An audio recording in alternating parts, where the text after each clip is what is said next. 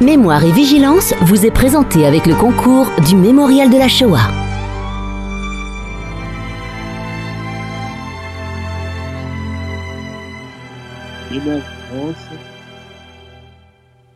Une émission de Claude.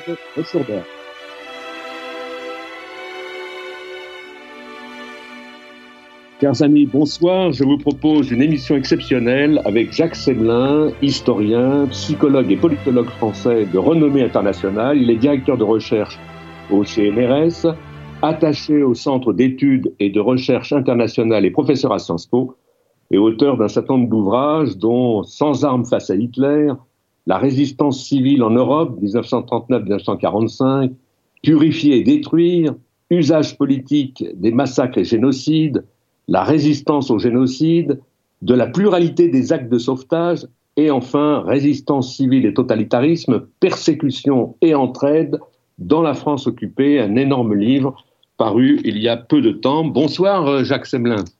Bonsoir. Alors Jacques Semelin, euh, quand on regarde, on se dit tu dans la vie courante, on se connaît depuis une cinquantaine d'années, donc on va continuer. Euh, tu sais que je suis euh, très fan de, ton travail, je ne m'en cache pas. Euh, quand on regarde un petit peu ton CV, on s'aperçoit que tu as un passé de psychologue. Alors ma question, ma question, est-ce que ce passé de psychologue, est-ce que ça a été une aide importante pour toi pour travailler sur l'histoire? Euh, C'est pas fréquent qu'on me pose cette question, et je pense que oui. Je ne sais plus euh, où euh, Marc Bloch écrit cela, mais je sais qu'il a euh, écrit que pour faire de l'histoire, c'est très bien d'avoir un regard psychologique. Oui. Et en approchant les, les témoignages, puisque tu es un, un, grand spécialiste des témoignages, et, et cette émission, c'est un, un, monument dédié aux témoignages. Euh, tu sais que le, la manière dont les témoins parlent aussi peut être écoutée avec, un, avec une oreille psychologique. Oui, tout à fait. Non, je te dis ça parce que, en réalité, quand on, on voit ce, ce, ce, beau travail que tu as fait, donc euh, ce, ce, dernier ouvrage, Persécution et entraide dans la France occupée, avec ce titre euh, Comment 75% des Juifs en France ont échappé à la mort, on s'aperçoit que au fond tu euh, tu descends au niveau de la, ce qu'on appelle la micro-histoire, c'est-à-dire que tu t'intéresses à l'humain de très près et que tu récoltes un certain nombre de témoignages. Et je crois que, comme tu l'as dit, il me semble que quand on a déjà un, un bagage euh, en psychologie, c'est important pour recueillir la parole. C'est dans ce sens-là que cette casquette supplémentaire chez toi, elle m'a semblé importante. Oui, euh, tout à fait. Moi, j'ai abordé euh, ce sujet de la, survie des Juifs euh, à travers les, parcours, les trajectoires des victimes, enfin des persécutés. D'ailleurs, je me permets de, de signaler qu'après Persécution et Entraide, j'en ai fait une, une, version abrégée et retravaillée qui s'appelle La survie des Juifs en France, 1940-1944, et qui a bénéficié d'une superbe préface de, de Serge Klarsfeld Bien sûr, euh, récemment. Oui. Et euh, disons que euh, je me suis passionné par, j'étais passionné par ces trajectoires que j'ai que j'ai étudiées. Certaines se terminent, on le sait, très très mal, d'autres plus ou moins bien. Et quand je me suis lancé dans ce dans ce travail gigantesque, on est au on est à la fin des années 2000, au début des années 2010, d'ailleurs avec le, les encouragements de, Simone Veil, je me suis euh, immergé dans euh, ces récits de vie, de survie. Et bien sûr, l'approche psychologique euh, m'a beaucoup aidé, à la fois dans, la noirceur, à la fois dans, dans la tragédie. Par exemple, je pense à ces pages d'Hélène Baird, le premier jour où elle porte euh, euh, l'étoile jaune euh, à Paris, qui, où, quand elle se retrouve dans la cour de la Sorbonne, c'est absolument oui. magnifique et tragique. Et on pourrait citer d'autres d'autres témoignages. Un, un, autre juif qui descend la rue du commerce, pour ceux qui la connaissent, dans le 15e, en arborant fièrement son étoile jaune, dit-il dans la rue, et regardant tout droit les passants pour voir s'ils vont croiser véritablement ce regard. Donc voilà, c'est ça pour moi ça me, ça me passionne, ça me touche. Et tout mon travail, je crois, est marqué par cette, je l'espère, humanité. Mais dans l'autre sens, puisque euh, cette émission est, est, soutenue aussi par le mémorial de la Shoah, je pense à, à certains de ses fondateurs, comme euh, enfin, Isaac Schneerson et aussi euh, Léon Poliakov qui participaient. Et, je me suis demandé. Joseph Comment Joseph Billig. Joseph Billig, bien entendu. Et euh, je pense à, au livre de, de Léon Poliakov, oui. L'auberge des musiciens. Je me suis demandé pourquoi il avait intitulé son livre L'auberge des musiciens. Eh bien, il faut être très avancé dans, dans, son, dans son récit pour découvrir que l'auberge du musicien, c'est une auberge qui a l'air d'être complètement paumée dans la banlieue de Saint-Étienne, où il se retrouve avec euh, toute une bande de gens, mais essentiellement des juifs étrangers, qui se planquent. Et en même temps, parfois, ils jouent de la musique, etc. Et on a l'impression que c'est plein de vie. Oui. Et, ouais, et c'est ça qu'il a voulu mettre en avant, finalement. À malgré la souffrance, malgré la persécution, ben, il y a de la vie. Mais c'est ce que j'ai essayé de faire passer dans mon livre. En fait. Si tu permets, j'ai une petite anecdote comme ça avec Léon Poliakov. Ça se passe il y a des années. Et je disais déjà à la radio, je disais, euh, je parlais de, de la conférence de Vanzi euh, mmh. en janvier 42 en disant qu'elle sonnait le glas de la solution finale des juifs européens, des 11 millions de juifs européens. Et à ce moment-là, tu vois, la précision de Léon Poliakov, et il avait raison, il m'a donné une leçon d'histoire, je tiens à le dire, c'est qu'il m'a envoyé une lettre pour me dire, monsieur, attention, ne faites pas d'erreur, la Shoah n'a pas commencé en janvier 42, elle a commencé avec l'opération Barbarossa au printemps 1941, quand les, troupes allemandes euh, ont, ont, foulé le sol soviétique. Et là, ils s'en sont pris directement aux Juifs, aux villages juifs, et évidemment aux commissaires politiques. Et ça a été, c'est corroboré depuis des années maintenant par le révérend père Desbois, comme on, le sait, qui lui eh ben, va découvrir les charniers de ce qu'il appelle aussi l'opération par balle. Oui, oui, tout à fait, tout à fait.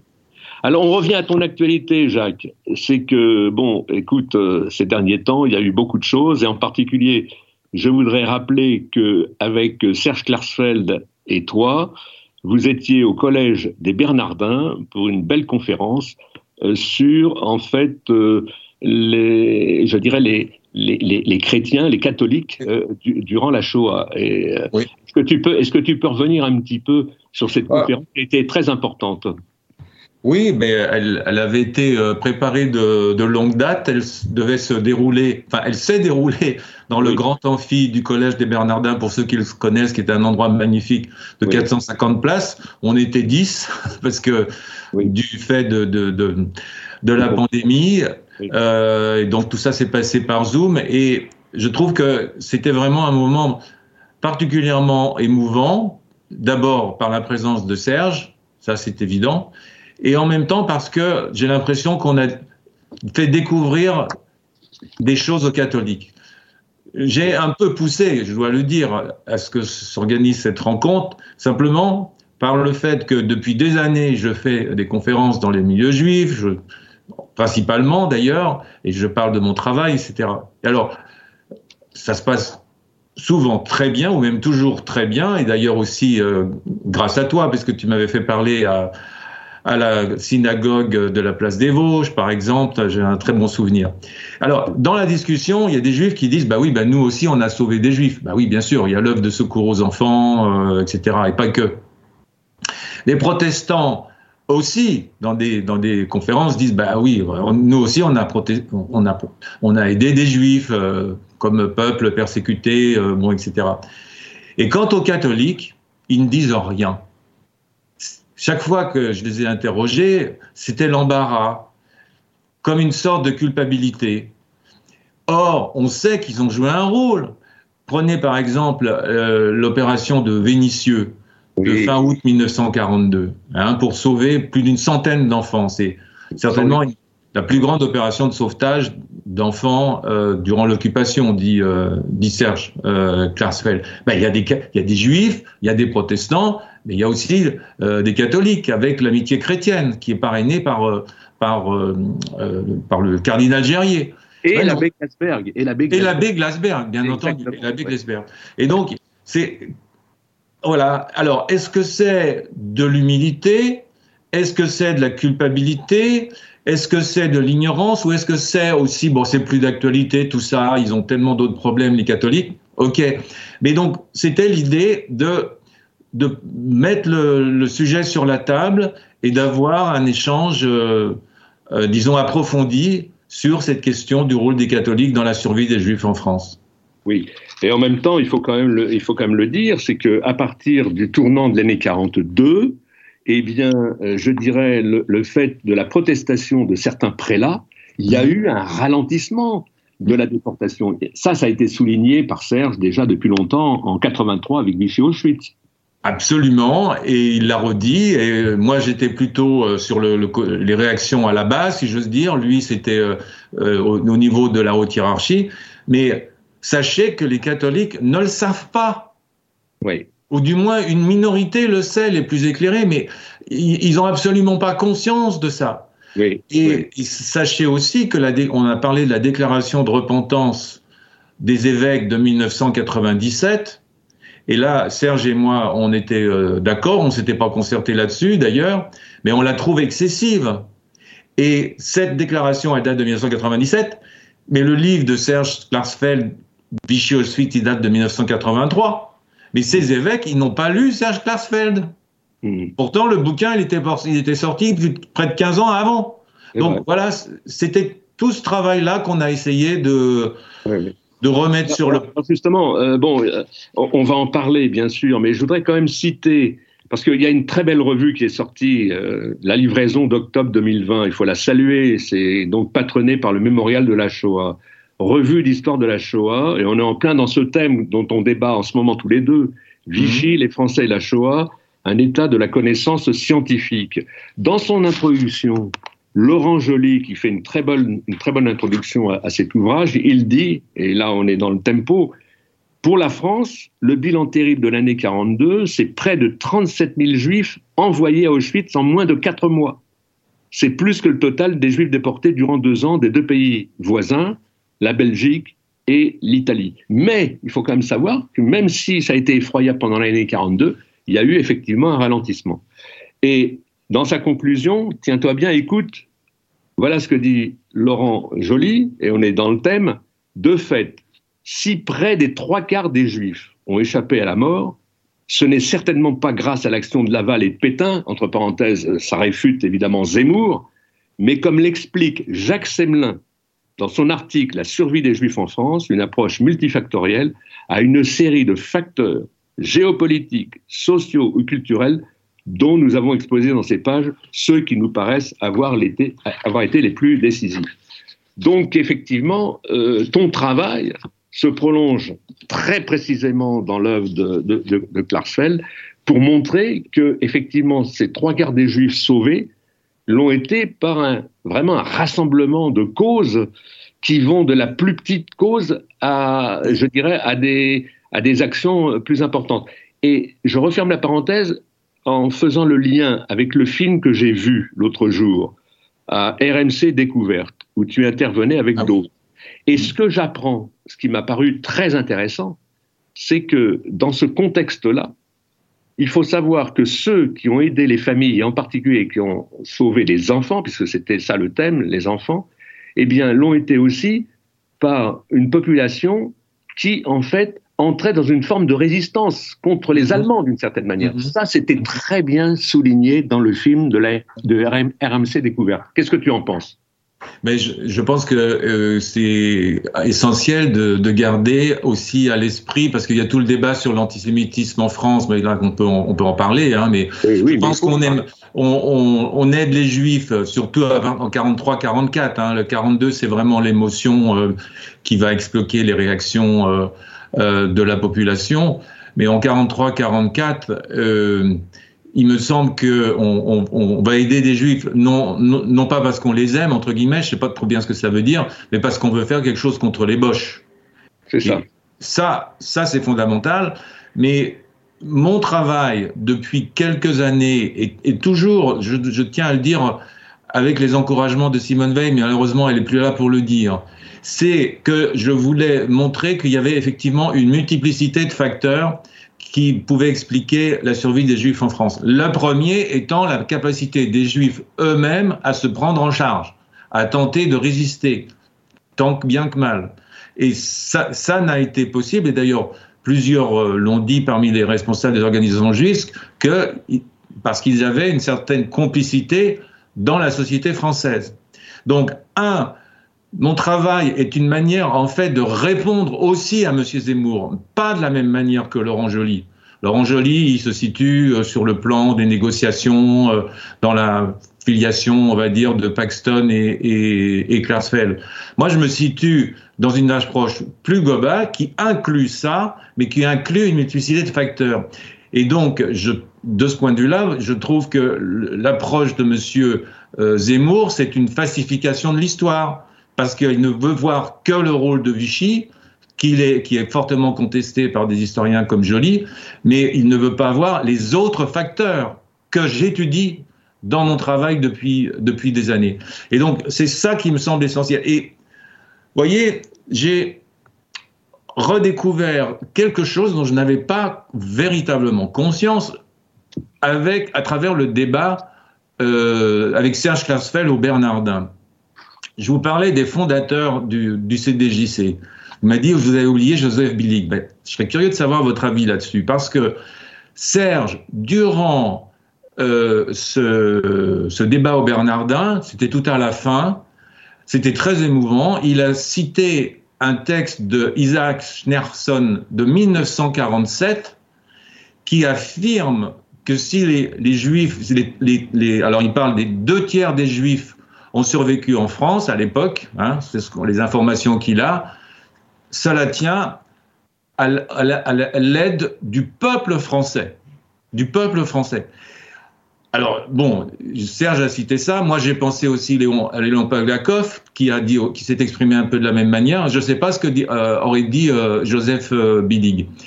Mais cette expression-là, finalement, je me sens dans cette filiation. Et Serge a dit d'ailleurs, moi j'étais trop petit, euh, bon, des petits garçons, etc.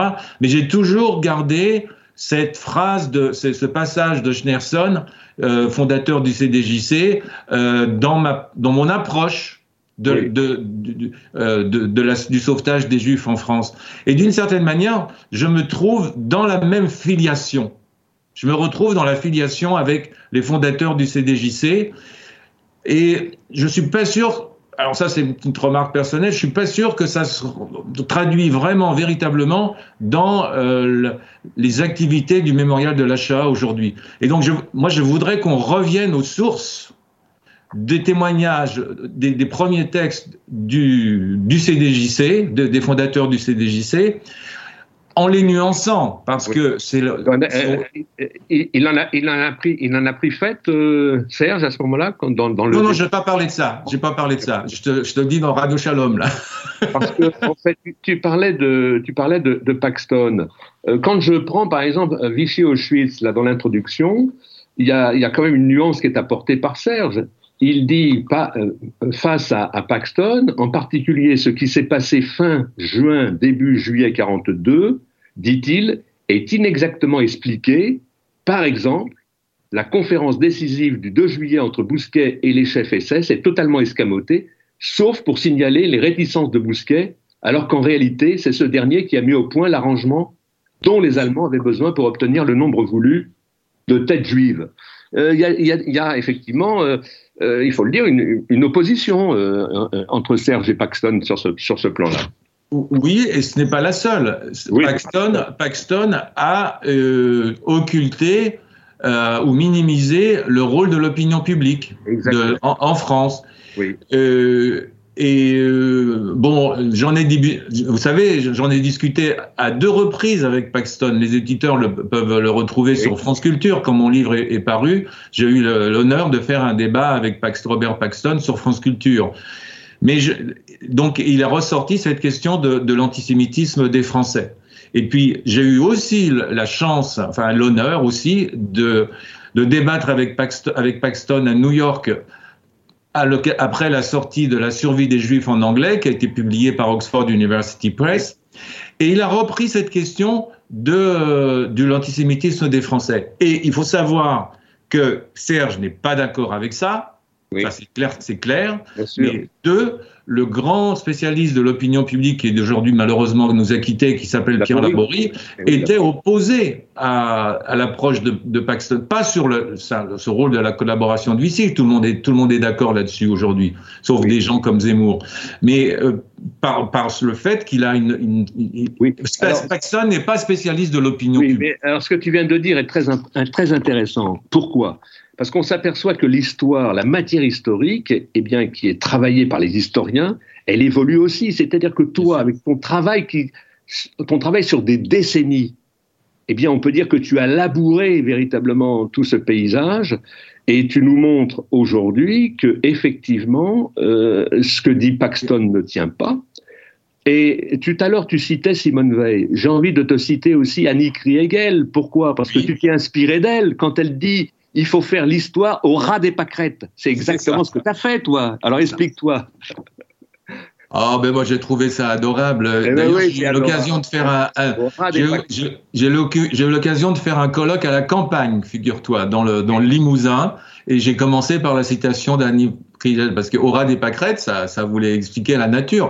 Et en fait, bah oui, comme on le sait, beaucoup de beaucoup de Juifs sont partis à la campagne.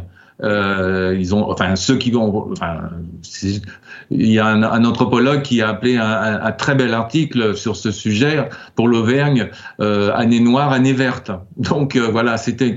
Mais au ras des pâquerettes, oui, j'ai voulu être euh, dans les comportements quotidiens. C'est-à-dire que moi, c'est ma, mon, ma marque de fabrique en histoire, si vous voulez, c'est pas euh, d'étudier les états-majors, les, les, grands hommes, les, les, les négociations, etc., comme l'ont fait Klarsfeld, Paxson, etc. Moi, je, je m'intéresse au, au, quotidien euh, des, des, gens, et dans ce sens-là, je suis proche de, de Pierre Laborie, bien sûr, et, euh, et donc euh, comment ils peuvent faire face à la persécution, comment ils peuvent la contourner ou pas, comment ils peuvent s'y accommoder Hein. Euh, pour moi, si vous voulez, ce que j'ai étudié tout sur, sur, quatre, sur les quatre chapitres du, dernier livre, il y en a trois, c'est sur la manière dont les Juifs se débrouillent. Hein, oui, euh, Mais j'en reviens, Jacques, j'en reviens au début de notre conversation. C'est que quand je pointais le fait que tu avais un passé de psychologue, quand je lis ton œuvre, hmm. il y a de l'histoire, mais il y a de la psychosociologie, parce qu'en hmm. réalité, tu vas sur la matière sociologique aussi. C'est tout, tout, à fait ça dans un versant individuel, mais aussi en rejoignant Laborie dans un versant collectif. Ça joue sur les deux. C'est tout à fait ça. Et si tu veux, dans la controverse, on va dire dans la controverse entre euh, Paxton et Klarsfeld, d'une certaine manière, même si Klarsfeld n'est jamais trop monté au créneau, enfin un peu, mais pas trop, mais Laborie, oui. Dans son livre Le chagrin et le venin, il, va, il, en rajoute sur, sur Paxton. Moi, si, si tu veux, je, j'ai pas, enfin, j'ai bien sûr beaucoup de sympathie pour Laborie, mais euh, j'ai pas envie d'être complètement impliqué dans cette dans cette controverse, justement en gardant l'approche de l'historien. Je, suis toujours en train de balancer entre l'histoire et la psychologie. Et comment? Eh bien, c'est très simple, c'est-à-dire que euh, je ne sais pas dire si les Français sont antisémites, hein, euh, comme majoritairement, comme le dit euh, Paxton en 1941. Je ne sais pas dire euh, si c'est exagéré, comme ça, j'ai pas forcément les éléments. Mais ce que je sais, c'est qu'à l'été 42, quand on arrête les femmes et les enfants, les enfants, on a beaucoup de témoignages, les rapports de Vichy, etc. les, les gens sont, sont émus, choqués, et voilà arrivent les gestes d'entraide. Et ces gestes d'entraide, ils peuvent venir aussi d'antisémites. C'est ce qu'a dit euh, Serge Klarsfeld dans son débat. Donc ce qui compte, ce n'est pas tellement les, dans ce, dans ce moment tragique des déportations de masse, c'est pas tant les, euh, les préjugés, euh, les idéologies qui vont dominer. Je pense au niveau des, des personnes. Hein, c'est la manière dont on traite les gens. Et c'est par là que puisqu'on parlait de, de l'Église catholique, je crois que j'ai cité euh, ce prêtre euh, Christian de Chonac, on est à fin août 1942, et ça vient du témoignage d'une jeune femme juive qui est malheureusement décédée aujourd'hui. Enfin bon, c'était une jeune femme en 1942 qui faisait passer euh, toute sa famille. C'est Marthe Hoffnung. Elle dit, elle se souvient toujours que c'est un prêtre qui s'est approché d'eux pour, parce qu'elle n'était pas toute seule, euh, pour, les pour leur faire passer la ligne de démarcation. Et lui, il a commencé à dire, vous savez, je ne fais pas confiance aux juifs, mais je vais vous aider. Et là, c'est une sorte de basculement, c'est-à-dire que c'est la compassion qui l'emporte sur la stigmatisation. Donc, tu vois, c'est cette chrono. Ce qui compte pour moi dans ce cas-là, ça va être la chronologie de la persécution. Ça. Plus que les débats, ils sont les Français sont antisémites ou pas, euh, etc. Oui, euh, c'est vrai qu'il faut, il faut voir ça aussi par période. Puisqu'on en est à, à, réfléchir autour de, je dirais, des causes multifactorielles, on peut ajouter aussi, je dirais, une cause, alors qui serait presque, allez, appelons-la un peu philosophique, si tu permets. Pourquoi? Parce que je me réfère à Lévinas. Et Lévinas va citer Valérie Grossman à partir du livre noir. Et qu'est-ce qu'il nous apprend? Il nous apprend euh, que en fait il y a ce phénomène de ce qu'il appelle la petite bonté. La mhm. bonté, c'est cette femme qui est au bord d'une route, une paysanne qui est là, qui voit passer une colonne de détenus, et elle, elle, est tellement émue, elle va dans sa cuisine, elle prend une miche de pain, et elle se précipite pour leur donner cette miche de pain. C'est ça la petite bonté qui, euh, je dirais, qui est irrationnelle d'une certaine manière, mais qui en fait est dans le dans le dans la dans la profondeur des cœurs, voilà, dans la profondeur des cœurs. Est-ce que qu'est-ce que tu en penses? Ah ben je suis, je, je connais ce passage euh, par cœur de, de Vassili Grossman. Je l'ai lu, relu. Euh, euh, il montre l'horreur de, de, du crime, hein, et en même temps, c'est dans ces textes-là qu'il donne une, une, une, lueur de, de euh, qui fait ressortir notre humanité. Alors j'ai j'ai pas copié. Euh, Vassili Grossman parce que je j'y pensais plus, mais euh, j'ai appelé ça les petits gestes. Oui, les Pour moi, ce qui se passe, c'est la solidarité des petits gestes. Exactement, les petits euh, gestes. Je pense, euh, si vous voulez, euh, j'en aurais pas d'autres. Enfin, un, des exemples qui me vient, c'est un livre que j'ai trouvé au Mémorial, d'ailleurs, de Arlette Scali sur les Justes de Groyet. Groyet, c'est un petit patelin près de près d'Albi. Bon, bon, on va pas rentrer dans toute son histoire, mais un jour, elle se retrouve à Toulouse avec euh, ses enfants et une jeune femme euh, qui l'aide et puis euh, elle est dans un café et elle doit descendre aux toilettes qui sont au rez-de-chaussée, enfin qui sont en sous-sol. Et quand elle est aux toilettes, elle entend du bazar en haut, il y a des tables qui se renversent, etc. Puis il y a quelqu'un qui lui dit à la porte, vous savez, c'est une rafle, restez là, je vous préviendrai. Et ça a duré 20 minutes, une demi-heure. Ils sont pas descendus. Elle n'a pas été prise. Ben voilà. C'est un petit geste. Oui, c'est oui, magnifique. Tu parles de cette région, euh, c'est la région dans laquelle on était caché euh, avec ma mère. Euh, ah oui? bah oui, dans, la Groslay, Val d'Urin, par là, donc le Tarn, enfin voilà. Alors revenons à ton actualité. Ton actualité, c'est d'abord, je découvre, c'est toi qui me l'as fait découvrir, je t'en remercie, parce que je ne connaissais pas, figure-toi, la revue. C'est une revue euh, de la Fondation Auschwitz belge qui s'appelle Témoigner entre histoire et mémoire. Et là, je découvre en fait un entretien qui est mené avec euh, Nathalie Peters, si mhm. mes souvenirs sont exacts. Oui, Et je trouvais que c'était un entretien qui est euh, très concis, mais qui va vraiment, euh, qui montre la quintessence de, de ton travail. Euh, c'est un bon souvenir pour toi cet entretien parce que en fait là, c'est dans une revue qui est quand même, je dirais, de grande valeur. Et euh, j'en ai fait un article, du reste, euh, qui, est, ah qui va sortir demain. Oui, pour saluer, pour saluer cette euh, cette revue. ça paraîtra demain dans l'actualité juive où je, je cite ton entretien parce que je trouve il y a beaucoup de choses euh, c'est très éclectique, mais avec des articles qui ont une rigueur scientifique. C'est ça qui m'a paru intéressant. Ben, ça leur fera sûrement euh, plaisir. Dire que c'est un bon souvenir, euh, bon, oui et non. C'est-à-dire que je l'ai fait pendant la pandémie, dans la première, ah. euh, ah, le premier confinement. C'est-à-dire que on, si, enfin, on s'est téléphoné une fois. Elle m'a posé euh, des questions et voilà, tu vois, ça a été un, un, un aller-retour. Oui. De, de, quelques deux mois entre elle, les gens qui travaillaient avec elle, etc. Mais effectivement, j'ai eu plaisir à, à comment euh, à faire ce. Euh, oui, parce que les, questions, qu'elle te pose sont intéressantes. Et euh, en même temps, je dirais que c'est très didactique parce que, par exemple, je crois qu'on ne le dit pas assez, mais elle, elle te pose la question votre travail sur la survie de 75% de juifs vous conduit à insister sur la question de la nationalité entre juifs français et étrangers. Ah oui. C'est-à-dire qu'on entend tellement de choses. Vichy n'était pas exterminateur. C'est ça que tu veux dire. Et euh, je dirais que là, il faut faire une vraie leçon d'histoire.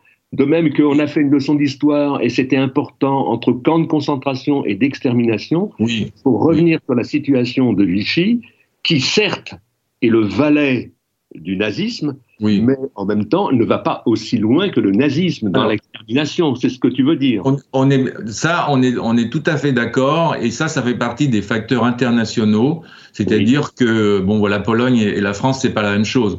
Euh, la politique, la politique nazie en France et en et en Pologne, euh, c'est rien à voir. en Pologne, c'est un espace colonial, donc ils, ils, ils, veulent absolument éradiquer les Juifs, euh, exterminer une partie de la population, etc. Enfin, on connaît ça malheureusement euh, très bien. Et en France, ils veulent exploiter les, les ressources économiques du pays. Donc ça, c'est il faut prendre en compte la politique étrangère. Mais sur sur le point que tu soulèves, à mon avis, il est très important. On a fait la distinction entre centres d'extermination et centres de, de, de, et camps de concentration. Euh, moi, je pense qu'il faut insister euh, plus aujourd'hui sur euh, le, le fait que juifs français, juifs étrangers n'étaient pas voués, n'ont pas été voués au même, au, au, même sort. Pour, je dis tout de suite, pour contester les visions, l'idéologie que nous en donne Monsieur Zemmour. Voilà.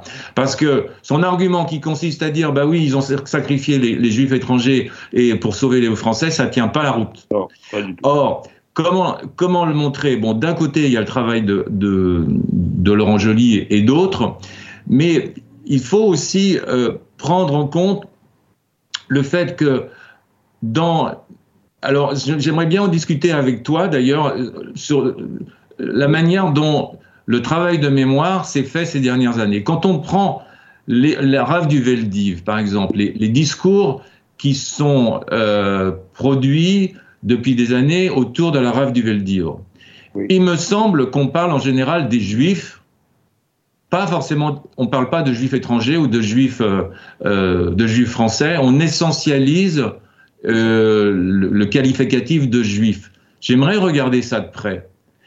Si on a, si on a fait ça, évidemment, on, peut le comprendre, bien entendu, mais euh, ça fait qu'on qu qu occulte que l'essentiel des juifs qui ont été pris au moment de l'arabe du Veldiv sont des juifs étrangers, euh, même s'il y a eu 3000 enfants français de ces familles étrangères qui ont, qui ont malheureusement été pris.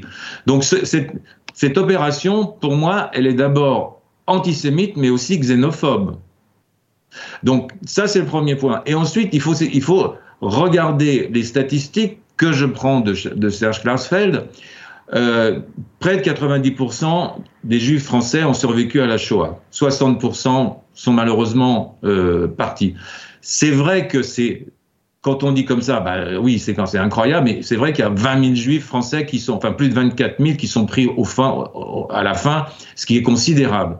Mais on, on pourra jamais, euh, voilà, ça, reste le, crime, le crime de Vichy. Mais les statistiques sont là. Alors, les rapports sont là. Alors, comment j'explique ça, moi? Je n'explique ça pas du tout par la politique de Vichy. J'explique ce fait par l'intégration des Juifs à la nation française depuis plus d'un siècle. C'est la réponse historienne que je vais faire valoir.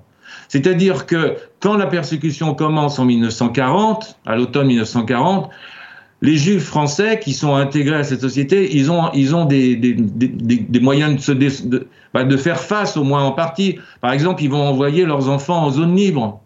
Il y a plein d'histoires comme ça, celle des Nora, celle des Vidal-Naquet, enfin, on en a beaucoup. Tandis que les pauvres juifs étrangers qui savent pas parler français, qui sont, qui ont perdu, par exemple tout perdu, comme la famille Friedlander, ben, ils, vont être évidemment, les premières victimes de la persécution des nazis et de, Vichy. Donc, si tu veux, euh, pour moi, euh, le, fait, la, persécution et la déportation moindre de, des juifs français, au total, ne vient pas de la politique de Vichy, elle vient de, de notre héritage public, républicain. Elle vient du fait que les juifs sont pour l'essentiel intégrés à la nation. Oui. Et on a un autre exemple. Oh, je m'arrête là et je te. Je te, Vas-y. Non, et pardonne-moi, et, et, qui vont être trahis parce qu'en réalité, tu le sais, au moment où en fait il va y avoir l'invasion de la zone libre, c'est-à-dire à partir de novembre 42, il n'y a pas de distinguo possible, puisque mon propre père, qui nous sommes réfugiés à Marseille, et en fait, mon propre père est pris en 44, français, c'est ça. Et officier dans l'armée française. C'est ça. C'est pour ça que je le dis. J'aurais envie de le dire les yeux dans les yeux avec Zemmour. Parce que ce qu'il nous raconte là, c'est vraiment des conneries, quoi. C'est des euh, conneries. Oui, oui. Eh ben oui. Eh oui. Mais ce que, ce que, je, ce que je dis là, c'est que c'est un moment, si tu veux, mais en 43-44, les juifs français et les juifs étrangers sont pris comme les autres. Enfin, tout, le monde. Exactement. On est bien d'accord. Eh ben oui, ça c'est imparable. Ça. C'est absolument euh, imparable. Mais c'est ce qui me fait euh, dire que, euh, si tu veux, il faut regarder. En gros, le régime de Vichy a aboli la République, mais il n'a pas aboli les, réflexes sociaux au quotidien de la République qui font que euh, dans des mairies, euh, euh, dans des écoles, on va s'occuper des enfants juifs, on va, tu vois, voilà, c'est, je fais valoir beaucoup moins, je fais valoir pas du tout la, politique de Vichy, mais l'héritage républicain de la France. Et là, il y a une différence très importante avec les Pays-Bas, parce qu'on a un autre pays en Europe où les Juifs sont très, très intégrés, ce sont les Pays-Bas. Et comme tu le sais, 75% des Juifs aux Pays-Bas ont été euh, exterminés. Donc comment voir cette situation? Bon, il y a plusieurs facteurs, on ne va pas rentrer parce qu'on serait trop long, mais ce qui compte, c'est le fait que les Juifs sont intégrés à la nation, ils ont les mêmes droits que les, que les autres citoyens hollandais, mais ils vivent entre eux plutôt. Donc ils vont pas avoir ce, ça s'appelle la pilarisation de la société néerlandaise. C'est-à-dire qu'il y a une relation verticale avec l'État, ils ont les mêmes droits, mais ils ont, ils, vivent un petit peu entre eux. Euh.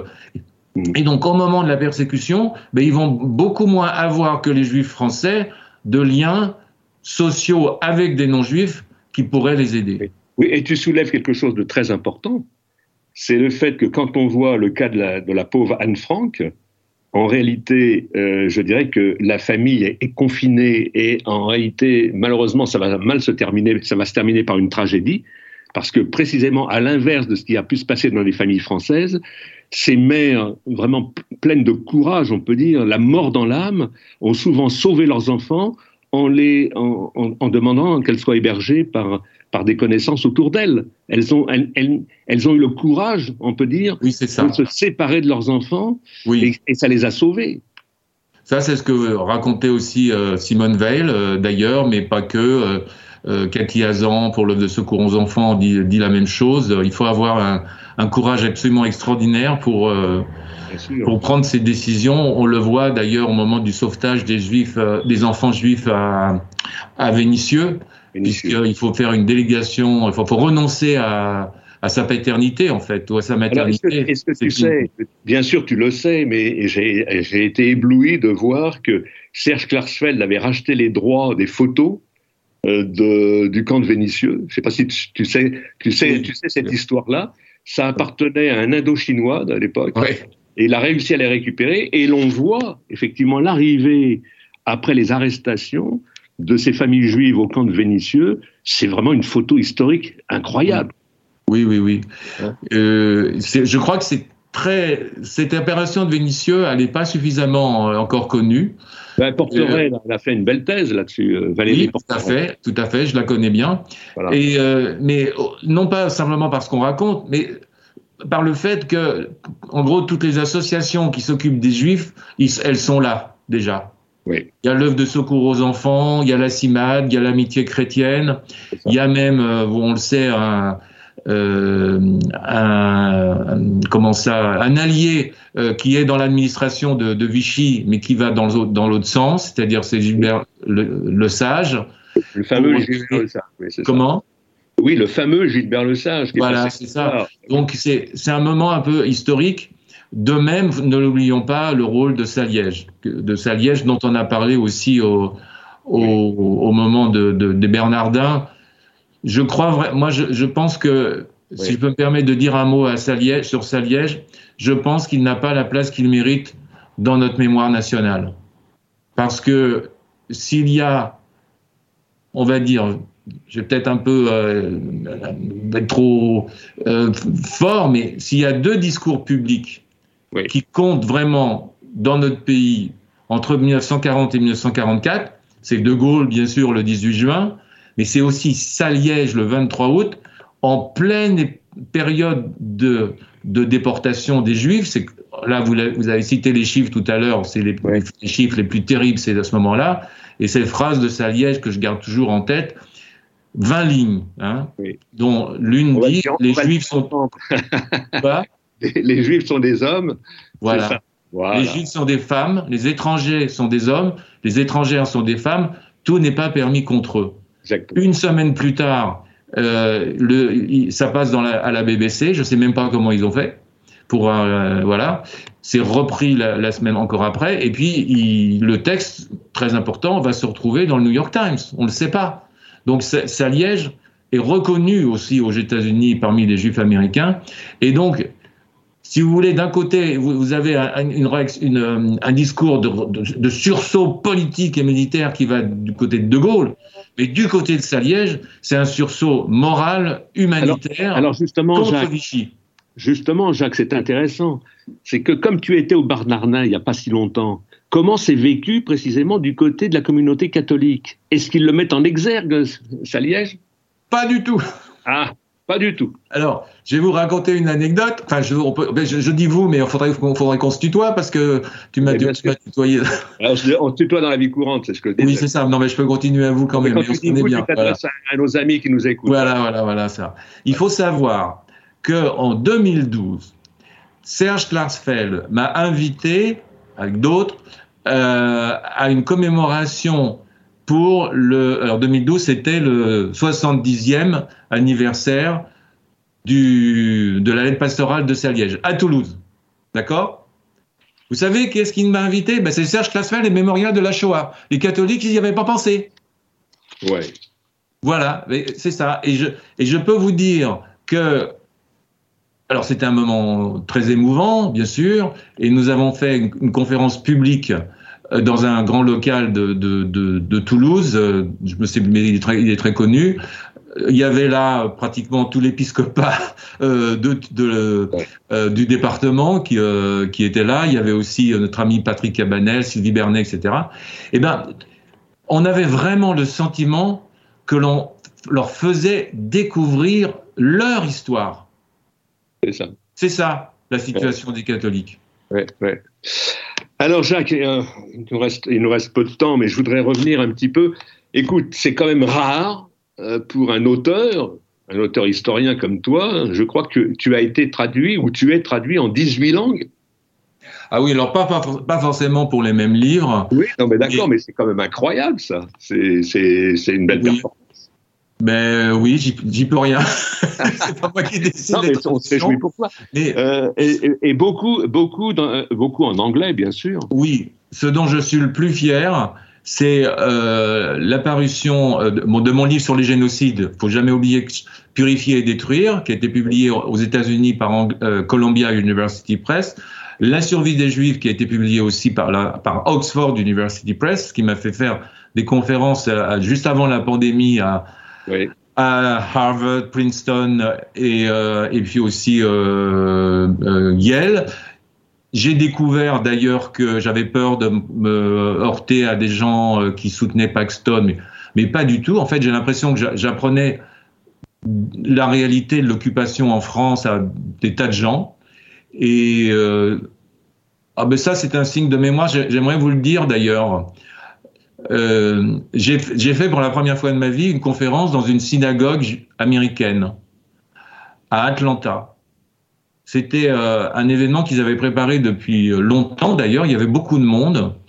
Et euh, bon, j'étais un petit peu entraîné pour faire ma conférence, tout ça. Et euh, t'as fait en anglais? Oui, ah oui, oui, tout ça en anglais, bien sûr. Ah, magnifique. Et, euh, et donc euh, tout se termine. J'ai l'impression que ça s'est bien passé. Il y a des questions et tout ça. Bon, plutôt très bien. Et puis à la fin, je restais sur le podium et tout. Et euh, des gens sont venus voir, personnes un peu âgées, je dois vous le dire, et qui me disent, Monsieur Semelin, on voudrait juste vous remercier. Vous avez juste raconté notre vie en France durant cette période. Alors là, j'ai plus rien à dire. Eh oui. Vous voyez? Alors ça, ça, ça, ça, m'a énormément, énormément touché. Et puis j'ai été aussi traduit en allemand pour la survie des Juifs. Et euh, j'ai aussi reçu un très bon accueil, euh, en particulier au lancement du livre à Hambourg, euh, avec alors on ne connaît peut-être pas trop en France, mais c'est une personnalité en Allemagne, c'est monsieur Jan Philipp Reinsma, qui a créé cet institut de recherche sur les violences de masse qui a révélé, vous savez, le rôle de l'armée allemande dans, les, dans la Shoah. Ça, on remonte aux années 1990. Et euh, ben voilà, on a fait ce, on a fait ce, ce débat ensemble. Euh, et c'est aussi un très très bon souvenir. Jacques, de tout cœur, je voulais te remercier, te dire combien je suis tes travaux avec passion. Et puis, il faut me faire une promesse, c'est qu'on refasse un point dans l'année, parce que c'est le mon dernier mot. Où est-ce que tu en es de tes travaux actuellement? Parce qu'en réalité, bah, tu ne bah. t'arrêtes jamais, de toute façon. Qu'est-ce que tu dire en un mot? Oui, ben, euh, En un mot, j'ai un projet en tête, mais je veux pas trop en parler parce que c'est pas finalisé. mais, surtout, je, recommence mes cours à Sciences Po, donc euh, dans, dans, dans 8, 10 jours, malheureusement dans des conditions pas favorables, c'est-à-dire euh, euh, en Zoom et tout le bazar. Mais c'est quand même le cours dont je suis plus fier, puisque je pense avoir créé en France le premier cours sur la Shoah et les génocides en 1998, et il dure toujours. Merci. Et comme on dit chez, comme on dit chez nous, Razak. Razak. voilà, Razak.